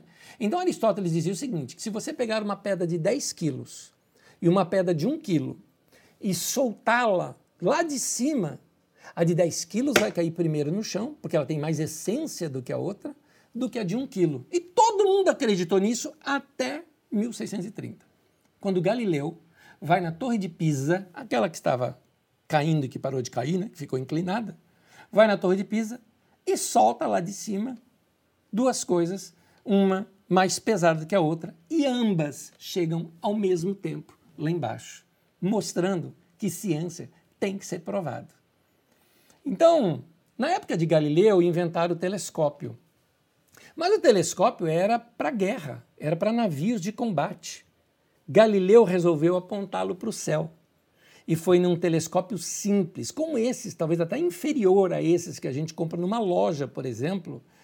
É, esse homem, é, seguindo cálculos matemáticos bem precisos, descobriu muitas coisas. Por exemplo, ele descobriu que Júpiter tinha duas luas, que existiam planetas maiores do que o nosso, Inclusive, a primeira descoberta do Galileu foi a, a, a lua Europa, que ele, esse é o nome da lua. É uma lua toda envolta em água que possivelmente tenha vida ali dentro, vida marinha. Uh, tinha uma frase de Galileu que dizia o seguinte: os textos sagrados não erram, os homens sim. Como os teólogos não entendem nada de astronomia, não deveriam se meter no assunto. Foi uma carta que Galileu escreveu para a duquesa Cristina. A igreja da época censurou os escritos de Galileu e fez Galileu fazer um voto público que ele renegava, que ele abandonava todos os seus ensinos, senão ele seria morto. Mas qualquer ação de que dissesse heliocêntrica, né, ou seja, é, que o Sol é o centro do nosso sistema, seria combatida. Mas o que aconteceu? Os escritos de Galileu começaram a ser reproduzidos nos Países Baixos, na Holanda, por exemplo, que era protestante. Os protestantes é quem deram avanço à ciência, porque eles acreditavam que essas coisas eram formas que Deus estava mostrando para a humanidade de pensar diferente. Sir Isaac Newton, também outro cristão, Newton uh, dizia que os corpos têm gravidade. Ele fala que todo corpo emite gravidade. O maior atrai o menor. Você sabe aquela história da maçã, né? Que você já deve ter ouvido falar. Que Newton estava assim dormindo, caiu uma maçã na cabeça dele. Pois é, essa história talvez nunca existiu. Ela só é uma coisa lendária. Uma lendária, está aí uma lenda sobre Newton. Né? É um exemplo, talvez, que ele tenha dado. Mas ele fala: por que, que então a Terra não foi atraída para a maçã e sim a maçã pela Terra? Porque o corpo da Terra é maior do que o corpo da maçã. Então, da mesma forma, a Terra ela é atraída pelo Sol, por isso que ela se mantém ao redor dele. A Lua é atraída pela Terra, por isso ela se mantém ao redor da Terra. Então, como eles estão no espaço, a constante é sempre a mesma. E a matemática? A matemática foi criada por Deus, meu querido. É linda demais a matemática. Alguns matemáticos, muitos anos atrás, é, perceberam que tinha um planeta que não é visível ao olho humano, né, só com um telescópio, que é Urano. Planeta enorme, enorme, mas não é visível por causa da distância. Algo estava errado, porque, segundo cálculo, ele tinha uma, uma órbita que não batia com a matemática. Então, dois matemáticos fizeram um cálculo. E nesse cálculo dizia que só era possível que ele fazer esse desvio ali na sua rota se um outro corpo celeste de tamanho tal, dimensão tal, uma massa tal, né, tudo ali pelos cálculos, tivesse uma órbita assim, em tal região, que fizesse essa atração sobre ele, aí nós teríamos justificado essa, é, é essa diferença é, na, no percurso de Urano no céu. Pois bem, um astrônomo pegou esses cálculos, apontou para aquela região onde eles fizeram o cálculo matemático e descobriu Netuno. Que coisa, gente! Assim, pura matemática e se revelou algo no, no céu. Bem-vindo à ciência moderna. Ciência moderna é assim. Então, nós tivemos de lá para cá descoberta de estrelas, descoberta de cometas, de exoplanetas, planetas em torno de outras estrelas, de novas luas. Em 1905, você tem Albert Einstein, que desenvolve a teoria da relatividade, que mostra que o tempo e o espaço fazem curvas. Edwin Hubble, em 1930, mostra que o universo todo está em movimento, ou seja, ele consegue comprovar que o universo está se expandindo, se expandindo, se expandindo. Ora, se ele está se expandindo, significa que talvez antes ele foi compacto. Quem sabe uma única coisa. E o que seria essa força inicial que fez o universo expandir? É daí que um padre, Lemaitre, em 1927, propõe a teoria do Big Bang. Então você vê que são cristãos. No caso de Einstein, era, era judeu. Mas você vê que não era gente que está assim, cientista é contra Deus, que Deus é, é, uma ilusão, não é? Tem muita gente que confunde alguns né, pregadores ateístas com, é, com cientistas sérios que percebem que há uma mente que é maior do que a deles mas que eles se fascinam a descobrir pela matemática, física, ou pela química, ou pela biologia, porque aí eu estou falando só do cosmos, mas por que não pegar um microscópio e descobrir essas maravilhas? Você não fica encantado quando você vê as narrativas de como a humanidade está descobrindo uma vacina para lidar com um vírus? Um vírus, gente, uma coisa que não conseguimos ver com o olho humano. Eu acho fantástica a ciência. Agora, Imagina o Deus que criou tudo isso. O Deus que criou o universo, o Deus que criou assim. Quando eu falo que Deus criou o universo, tira aquela ideia, vamos lá, do filme Fantasia do Disney, né? Em que o Mickey é um mágico que faz assim e surge as águas, faz assim e surge os planetas. Né? A gente que tem essa mania de que Deus estivesse fazendo tudo isso. Você pode falar isso poeticamente. Poeticamente ele estendeu os céus, como a Bíblia mesmo diz, né? Poeticamente ele fez uma água falar com a outra, com o sol falar com as estrelas, as estrelas. É, é a poesia, é a beleza né, de uma poesia. Isso é um encanto, isso é adoração. Está numa outra dimensão, isso. Mas ciência, é isso que Deus deu também. Que a gente descobrindo essa ciência, como disse, eu gosto muito da, dessa expressão, que eu já estou terminando e vou dizer de novo a expressão de Kepler. Kepler falava o seguinte, que cada descoberta que ele tinha, ele estava chegando cada vez mais próximo da mente do Criador. Salmo 19, versículo 1 ao 4. Olha que poesia linda. Os céus declaram a glória de Deus. O firmamento proclama as obras das suas mãos. Um dia fala isso por outro dia. Uma noite o revela a outra noite. Sem discursos e nem palavras, não se ouve a sua voz mas sua voz ressoa por toda a terra e as suas palavras até os confins do mundo.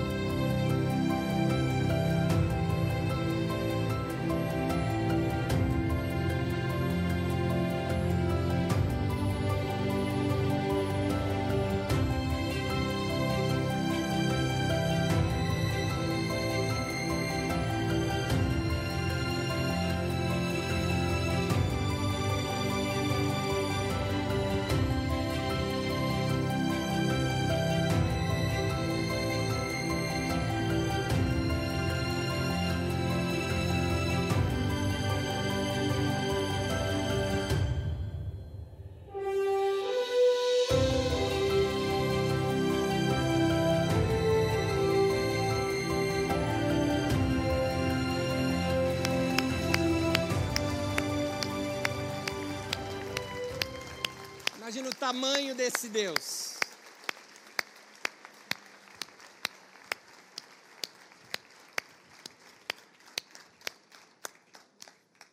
Se o universo é desse tamanho, imagina o tamanho daquele que o criou.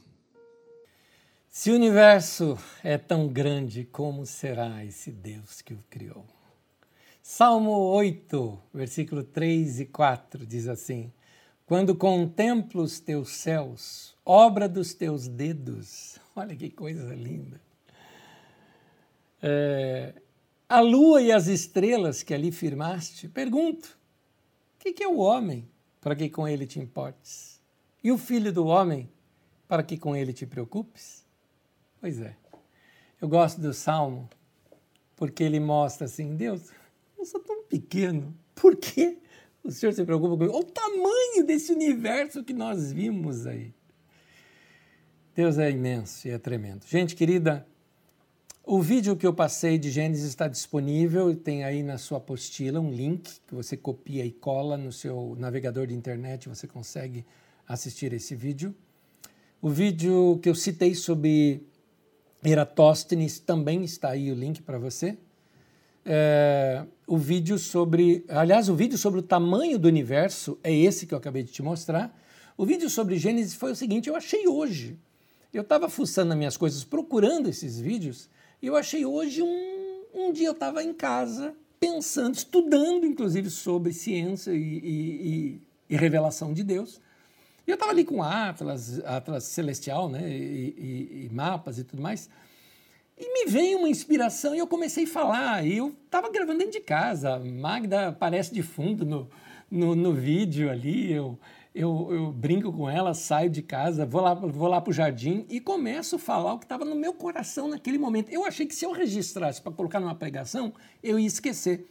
E hoje, ouvindo, parece uma introdução para a aula de hoje. Então eu deixei também, já postei no Facebook, você pode encontrar no meu Facebook, ou aí está o link que você pode também divulgar para outras pessoas. Foi de 2017 esse vídeo.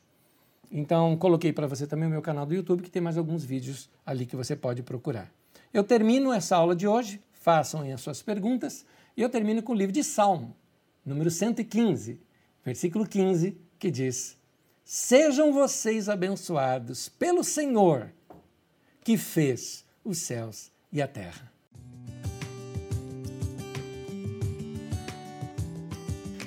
Vamos lá, gente. Tem bastante pergunta aqui, bastante coisa, então eu vou ser bem rápido em algumas respostas, ok?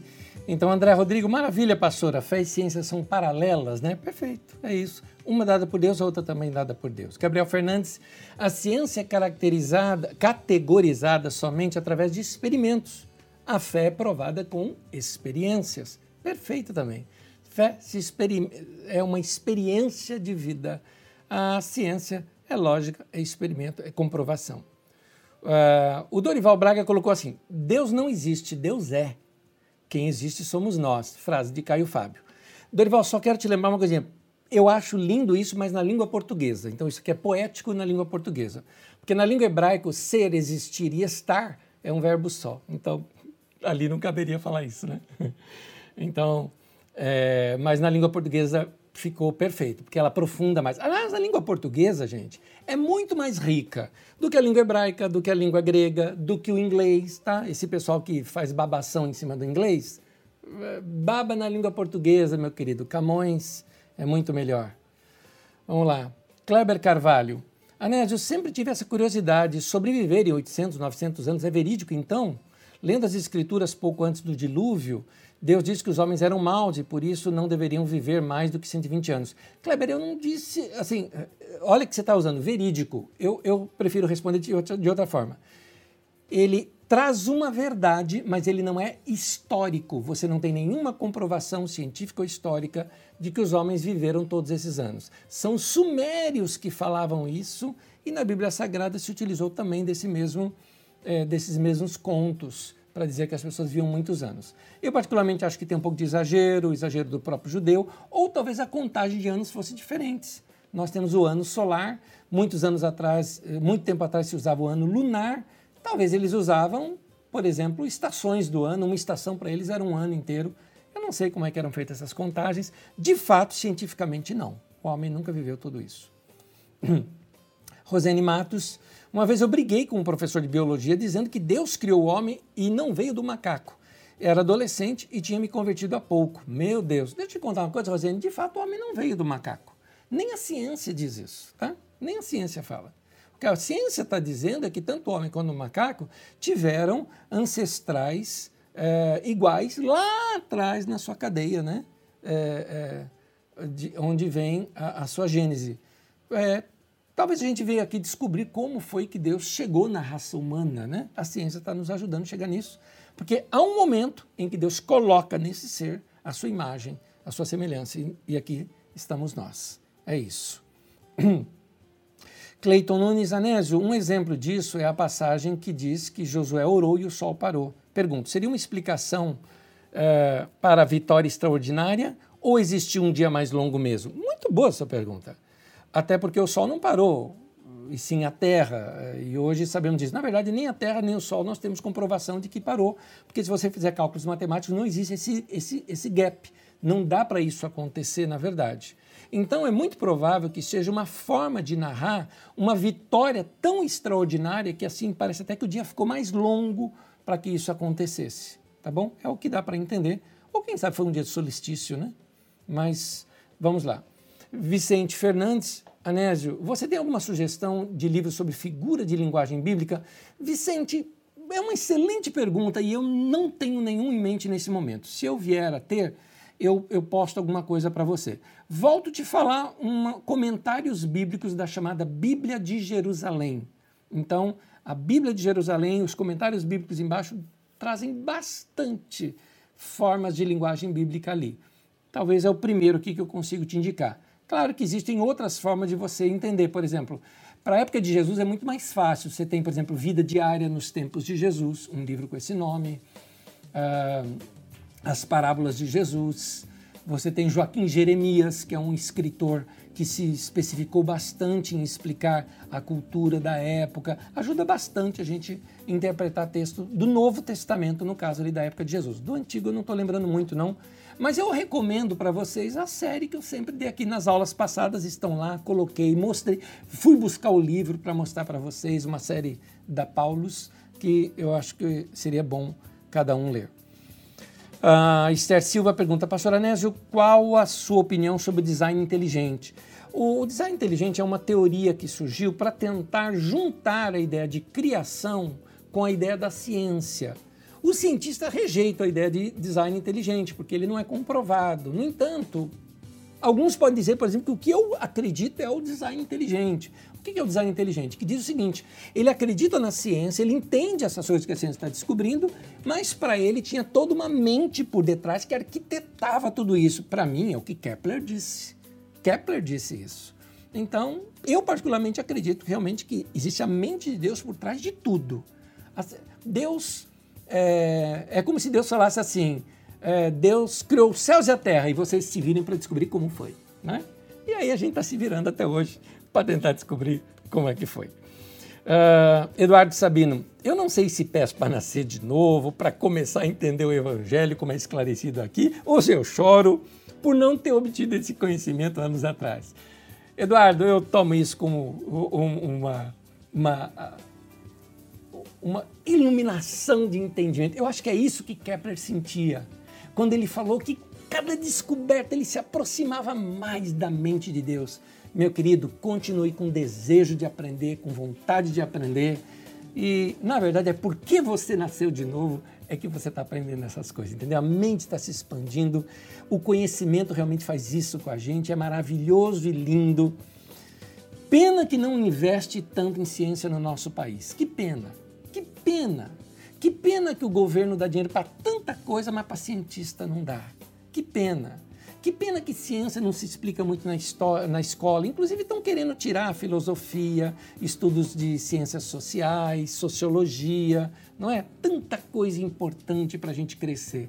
Pega esses países bons que a gente tem em ciência no mundo, vê o quanto que eles investiram lá atrás nos jovenzinhos, na escola, não é? Vamos ter uma boa escola e aí nós vamos ter coisas, mentes brilhantes, né? Seria muito importante tudo isso. Bom, continuando aqui as perguntas. Sandro Rodrigues Anésio, tem um curta da Disney, Donald no País da Matemática, é muito interessante para entender alguns conceitos. Gente, tem no meu canal. Procura lá o canal, eu coloquei lá no final da sua apostila, tem o meu canal. Lá você procura que tem um sim do Donald, muito bom, vale a pena. Procura lá e assista. Ensina muito do, sobre a matemática, muito bom mesmo. Uh, Robson Silva, os ateus que conheço dizem não acreditar que vê eh, no mundo muita fome, miséria, essas coisas. Não acreditar em Deus, né? porque vê no mundo muita fome, miséria, essas coisas. Como explicar isso? É a igreja que não está fazendo o seu papel de dar suporte a essas necessidades? Olha, querido, é, cada vez que eu vejo essas coisas no mundo, eu vejo como o homem é mau.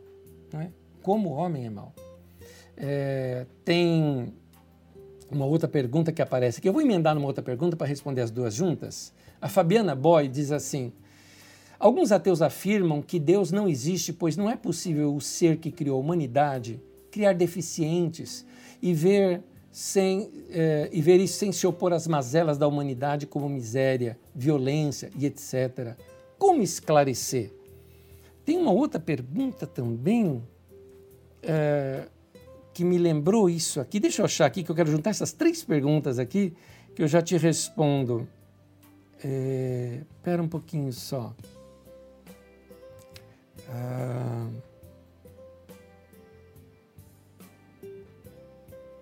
não, eu acho que são só esses mesmo. É. Enfim, eu lembro que eu, nesse momento que fez essa pergunta, é, eu respondi da seguinte eu respondo da seguinte forma. Olha só o que, que a Bíblia diz. A Bíblia diz assim, assim é Eclesiastes 7, 29. Assim cheguei a essa conclusão, Deus fez os homens justos, mas eles foram em busca de muitas intrigas. Na nova tradução na linguagem de hoje diz assim, tudo que eu aprendi se resume nisso. Eclesiastes 7, 29. Deus nos fez simples e direitos, mas nós complicamos tudo. Em outras palavras, a gente é que estragou. Deus fez muito certinho. Vamos lá, continuando aqui. A Vanessa Pincelli diz o seguinte: uh, Pastor Anés irá continuar a história de Salomão um outro dia? Sim, eu continuo. Eu, é uma pausa aqui, porque esses escritos que nós estamos estudando surgiram nessa época. Você vai entender, eu precisei dar toda essa introdução sobre ciência para a gente poder estudar os próprios que chegaram perguntas aqui para mim, por exemplo, sobre a serpente, sobre a criação do homem, Adão e Eva. Isso vai ser as próximas aulas, então é só vocês aguardarem que são escritos da época de Salomão. Por isso que eu preciso ler. Tem outros escritos de Salomão que nós vamos estudar. Nós vamos estudar, nós vamos ver a questão de Provérbios, nós vamos ver a questão de Eclesiastes, de Cantar de Salomão, os textos que são atribuídos a Salomão, mas não são deles. Nós vamos esmiuçar um pouco Provérbios, tudo isso nesse período histórico. E aí depois a gente volta naquela linha histórica e segue Roboão Abias e tudo mais, e vamos seguindo os, os reis de Israel até a gente chegar lá no cativeiro babilônico. Nós vamos chegar até Jesus ainda, tá? Nós vamos chegar. Linha histórica, nós vamos correr. Tem muita aula pela frente ainda, essa é só a 15 quinta, só. Vamos lá, tem muita coisa para a gente aprender ainda. Uh, Cleiton Nunes, Anésio, a ciência não faz parte da graça de Deus? Ele está falando isso positivamente, tá, gente? A ciência não faz parte da graça de Deus? Quantas curas hoje são possíveis por conta da ciência? Quantas verdades podemos ouvir hoje estando tão longe do tempo real? Que acha? Eu acho lindo quando vejo pessoas curadas por Deus através da ciência. Salmo 103, se não me engano, é o versículo 20 que diz assim: É Ele quem sara quem cura todas as suas enfermidades. É isso. Magda, minha esposa, foi curada do câncer através da ciência. O Carlinhos, que está aí ó, falando com vocês, está lá no hospital, saiu da UTI hoje está aí, operado do câncer, curado dessa, desse mal através da ciência. Agora, ambos dizem o quê? Deus me curou. Deus não cura só através de milagre. Eu acredito em milagre também. Deus também faz milagre. Mas para mim, a própria ciência, o homem chegar nessas coisas, para mim também isso é milagre. Porque isso, para mim, como nós lemos em Tiago, todo dom perfeito veio do alto. Graças a Deus por essas pessoas que pesquisaram e chegou isso tudo até nós hoje. Uh, Esther Santos perguntou, lá, né, você poderia falar sobre a mulher ser feita da costela do homem, que você citou no começo de daqui? Sim, próximas aulas, aguarda aí, porque nós vamos entrar nisso, é, que nós ainda não esmiuçamos os demais textos, né? A criação do homem, da mulher, é, é, Caim e Abel, a, Uh, não esmiuçamos o dilúvio, não esmiuçamos, eu só estou dando base aqui, nós vamos estudar ainda a Torre de Babel, essas coisas todas nós vamos estudar ainda. Tem uma série sobre Gênesis que eu preguei na, na Carisma. De fato, eu vou usar aqueles esboços e mais conteúdo para fazer essas aulas. Se você quiser adiantar, é só procurar, tem no nosso playlist, tem um playlist só sobre isso, no nosso canal aí do YouTube da Carisma. Deixa eu ver o que mais tem aqui. É, Gabriel Fernandes fala: Deus é tão intrigante que, mesmo tendo feito coisas tão grandes, Jesus ensina que o seu reino se trata de pessoas pequenas como nós. Como não amar estudar as Escrituras? Encantador o que você escreveu, Gabriel. É isso mesmo. É assim que a gente tem que ver. A gente, eu, quando eu vejo o tamanho do universo, eu me lembro, eu sempre cito isso, né? Os irmãos até já enjoaram de me ouvir falando isso. Mas eu cito a letra daquela poesia cantada por nós, que diz assim: E apesar desta glória que tens, tu te importas comigo também. Que coisa maravilhosa. Ah, a Cristiane Nicolau fala: Anésio, graça e paz. É possível dizer um pouco sobre gematria? A gematria, querida, assim, é, os judeus, eles são, são bem supersticiosos. Tem uma linha judaica que é bem supersticiosa. A gente pensa que judeu é tudo igual, né? É igual protestante tem um de denominação, a católica tem um monte de diferentes linhas, o judaísmo também tem, alguns mais próximos da cabala, outros não tanto. Essa é mais próxima da numerologia. A gematria é algo assim, que é um método de análise das palavras bíblicas é, atribuindo no hebraico, porque no hebraico cada letra é um número. Então eles fazem a soma daqueles números, é uma espécie de numerologia da Torá. Eu eu confesso para você, eu tô fora. Eu não, eu não acredito, eu não consigo acreditar em numerologia, nessas coisas. Eu não, não consigo, gente, eu não consigo, eu não acredito nessas coisas, tá? Eu não acredito que se prevê futuro dessa maneira, tá bem? Somente vendo números, até porque a Bíblia não foi escrita para isso. O que existe na Bíblia é linguagem poética na questão numerológica, ou seja, a, a, a, soma de palavras no sentido assim, sete vezes aparece tal palavra, dez vezes tal palavra, porque ali sim ele está transmitindo uma mensagem incluída naquilo. Ou lá no Novo Testamento, 666, que é um número da besta, quem tiver discernimento, discirna o número 666, que é número de homem, não é de um homem, não existe isso lá, não estava de uma pessoa, mas de um sistema, não é?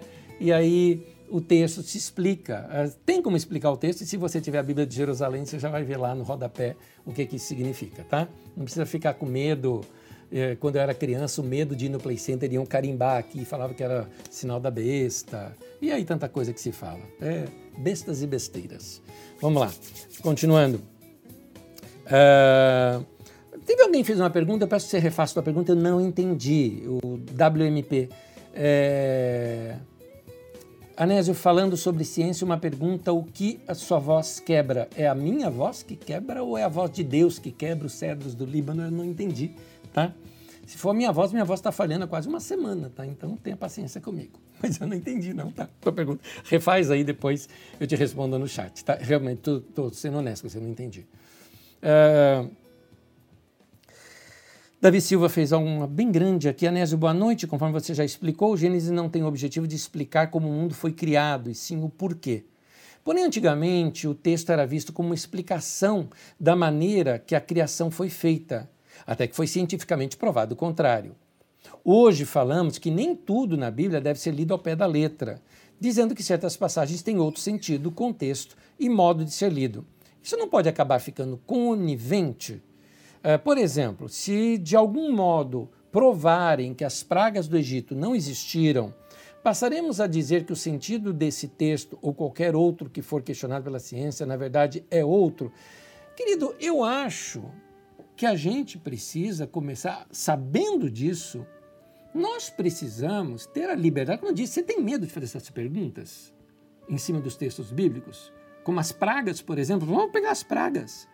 Tem um estudo científico sobre as pragas, por exemplo, de gente cristã fazendo estudo, dando explicações de como isso pode ter acontecido numa outra narrativa.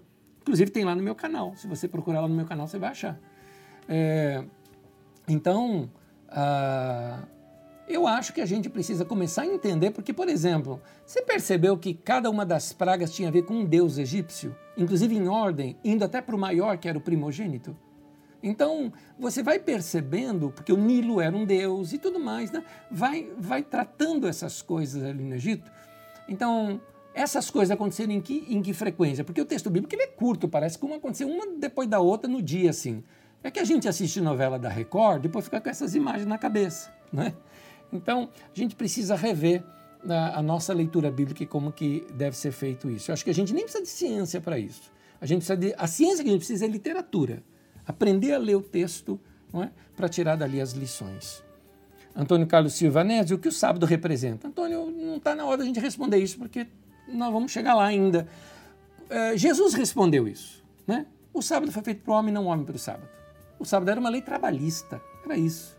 E fizeram disso uma religião. Pronto. Então, é isso. Uh, Raquel uh, Seixas fala qual é o tema da mensagem que o pastor uh, passou nesse vídeo. Querida, esse vídeo tem disponível, só ele recortado, mas a mensagem era fé e ciência, um diálogo necessário, tá bom? É uma pregação recente, de acho que dois anos atrás, se não me engano. Fé e ciência, um diálogo necessário, tem no nosso, no nosso site. Aliás, eu usei o esboço para compor a primeira parte da minha aula de hoje. E muita coisa da aula de hoje você vai encontrar nessa mensagem pregada de um, para um público maior, de uma outra forma, não da forma de aula.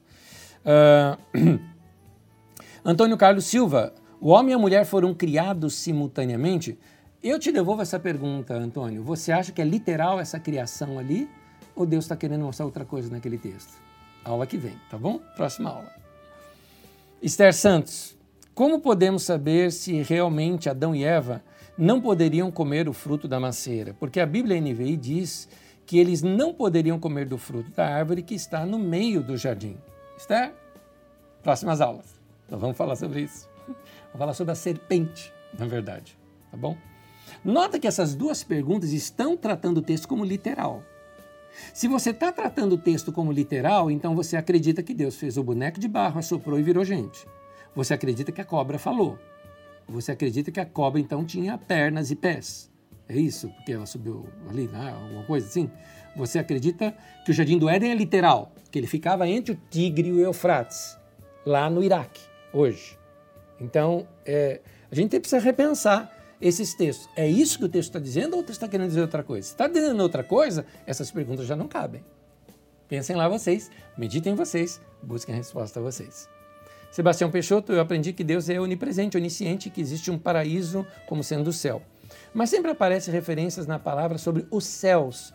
Por que é usado no plural? Muito boa a tua pergunta, Sebastião. A palavra de Deus é o seguinte, deixa eu explicar. Na verdade, os textos antigos, os textos hebraicos, o plural dele, algumas vezes, é o que a gente chama de plural majestoso. É assim que se explica, por exemplo, que o nome El de Deus é citado como Elohim, que é o plural. Então, no princípio, criou deuses, os céus e a terra? Não. É que Deus é tão grande que eles não têm uma palavra para isso, então eles colocam no plural. Então, os céus às vezes a Bíblia fala o céu dos céus, né? Às vezes fala os céus. Tem gente que dá outra explicação. Por exemplo, existe o céu visível, existe o céu além da gente que é o universo, existe o céu paraíso, né? Pode ser também essa explicação, tá? Mas eu acredito que a palavra quando usa os céus é para mostrar a majestade, a imensidão de tudo isso, tá? É por isso que usa o texto no plural. Lembra dessa palavra? Plural majestoso. É uma forma que a gente. É uma, uma forma, quase que uma forma verbal, né? como a gente tem em português, é uma forma que a gente interpreta uh, os textos da língua hebraica. E isso claramente passou para os judeus, que passou para os textos do Novo Testamento no grego, por exemplo. Tá? Uh, Matos. E a cobra falando com ele? Sempre acreditei que fosse usada por Satanás. A gente chega lá. Próximas aulas. Acho que não é bem a próxima. Na próxima aula, acho que eu vou resumir tudo isso, que eu não vou ampliar. Mas também já ensinei isso na Carisma. Se você quiser, pode procurar na série sobre Gênesis, tem sobre isso lá. A gente fala depois, tá? Deixar você curioso. Ou curiosa, no caso. Só um detalhezinho, tá? Ah, bom, não vou dar esse detalhe, não. É sobre a serpente ser um dos símbolos do Egito. Mas depois a gente entende isso melhor. Uh, Jerônimo Melancholic uh, diz assim: Anésio, eu queria te perguntar sobre a árvore de Séfiro, ou seja, a árvore da vida, da Cabala, mitologia hebraica, judaica, sobre as castas de anjos, se você tem algum conhecimento sobre isso para passar. O conhecimento que eu tenho é que eu não acredito, Jurone, eu não acredito na Cabala. Assim, eu respeito, é uma outra religião para mim. Ela não é Bíblia, é uma religião sobre a Bíblia. É igual espiritismo, eu respeito espiritismo, tenho amigos que são espíritas, eu respeito, mas não acredito, não acredito nisso. Então, eu não tenho como te ensinar uma coisa que eu não acredito. Aliás, eu acho a cabala, eu acho uma tremenda distorção dos textos bíblicos, tá? Então, do mesmo jeito que eu combato, eu combato o neopentecostalismo, eu combato algumas coisas, cabala é um deles que eu nem chego perto, porque não me não mexe comigo isso. É, e sobre os épicos que você leu, como Gilgamesh, eu sempre quis ler ele e agora tenho interesse nos outros dois épicos que você citou. Poderia dizer onde você encontrou eles para ler? Eu comprei livros que têm esse daí. Eu não sei o nome dos livros e eu vou te falar uma coisa: esses meus livros estão encaixotados. Então eu preciso fazer uma revisão desses meus livros, porque eu estava digitalizando tudo e tendo só meus livros digitais. E os livros que eu não tinha digital, eu queria guardá-los ainda. Num processo nosso de mudança, encaixotei e não os tirei. Então eu não lembro os nomes desses livros. Se eu não me engano, eu os comprei na editora Paulus. Eu, se eu não me engano, foi lá que eu encontrei. Então, se você procurar no catálogo da Paulus, né, você talvez encontre um livro falando sobre isso, tá? Mas temos livros, livros cristãos, inclusive, mas que narram, são estudos desses textos antigos, tá? Lembrando que é mitologia, tá, gente? Igual você lê mitologia grega, você lê essas coisas, você vai ler isso daí também. Uh, deixa eu ver se tem mais coisas aqui que eu, porventura, não peguei. Uh,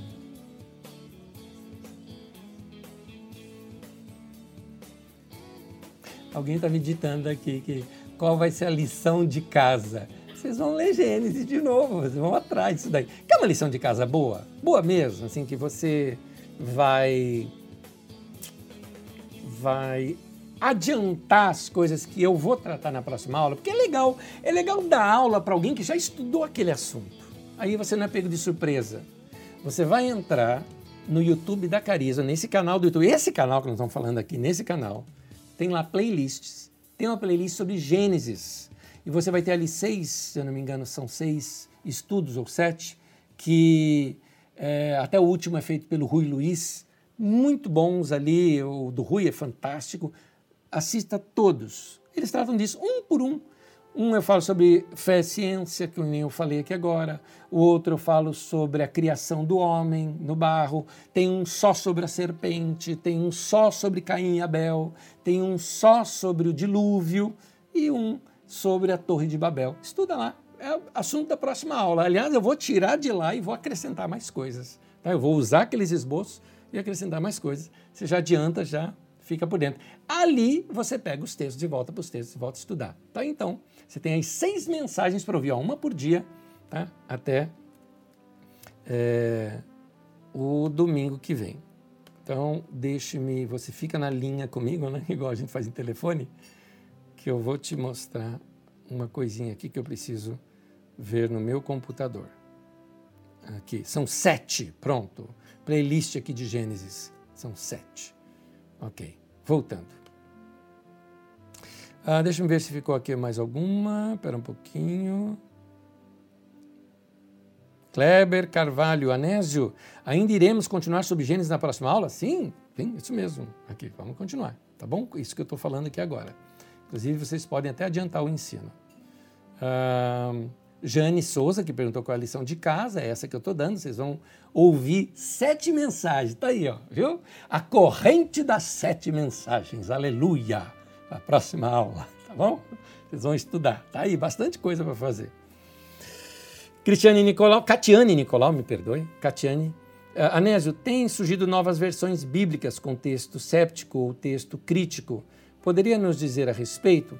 Ó, oh, eu acho que é interessante a gente ler todas as versões, mas eu acho que a gente deve estudá-las, porque cada uma ela tem uma linha para você fazer aquela, aquela tradução.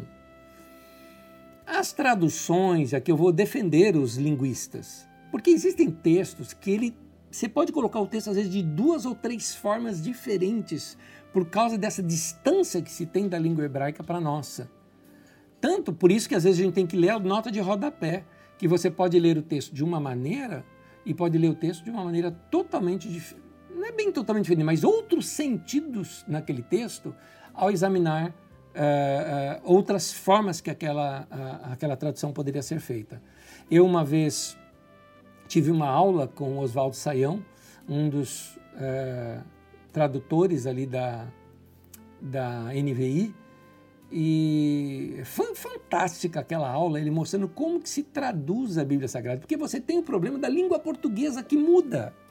A nossa própria língua ela muda. Por exemplo, na tradução de Almeida, lá de 67, 69, da corrigida e atualizada lá daquele tempo, quando tinha o, uh, o filho pródigo voltando para o pai, ele dizia: Torna-me como um dos teus jornaleiros. Bom, se fosse na minha infância lendo isso, eu já entendi assim, um dos seus jornaleiros. Ué, o cara tinha uma banca de jornal, né? Então, jornaleiro é diarista. Hoje você já colocaria assim: torna-me como um dos seus diaristas ou do seu mais baixo assalariado. Né? É, seria esse o sentido do texto.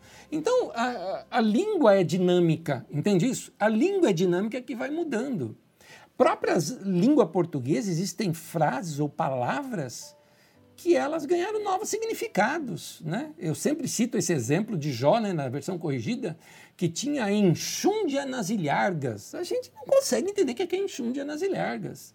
É gordura aqui na barriga. Né? Então, é, é, aliás, é, é uma frase minha hoje para minha família foi que eu acredito que as os homens que têm gordura na barriga são mais felizes, segundo uma pesquisa que eu mesmo fiz, que eu mesmo inventei. Enfim. Bom, uh, eu acredito que a gente deve estudar. Então, fica aqui para você, Catiane, o seguinte: estude, estude, estude. Leia diversas traduções, eu gosto das digitais porque ficam mais rápidas. E eu já recomendei aqui para vocês, vocês procurarem alguma versão que você encontra, eu só encontrei a revista atualizada de Almeida digital com os números Strong, que eu já disse aqui numa das aulas, né? Strongs, né? Strongs é um dicionário bíblico hebraico e grego que ajuda a gente a fazer pesquisa pelo texto original. Ajuda bastante isso. Tem gente que prefere uma interlinear, onde tem o texto hebraico o, o, o, e a tradução embaixo, palavra por palavra. Tem várias maneiras da gente pesquisar. Essa é a que eu faço. Então, fica aqui a minha recomendação. Gente querida, um beijo para todos. Eu sei que cansou, são 10 horas, já duas horas aí a gente ouvindo um cara falar. Que Deus abençoe a cada um de vocês. Estudem bastante, assistam a essa série sobre Gênesis. Vamos adiantar, as próximas aulas minhas serão bem resumidas. Na série eu vou ampliar bastante, inclusive dando aulas práticas, trazendo para os nossos dias, o que, nós podemos aprender com aquilo, coisas que eu não vou citar em sala de aula. E aí nós continuaremos as nossas leituras do Antigo Testamento no livro de Reis, estudando um pouquinho mais sobre Salomão e uh, os textos seguintes. Eu ainda vou estudar sobre provérbios aqui com vocês, então se vocês quiserem, procurem no nosso canal, também existe um texto sobre provérbios, mas isso fica lá para as outras aulas que você vai estudar comigo, ainda dentro desse período de Salomão.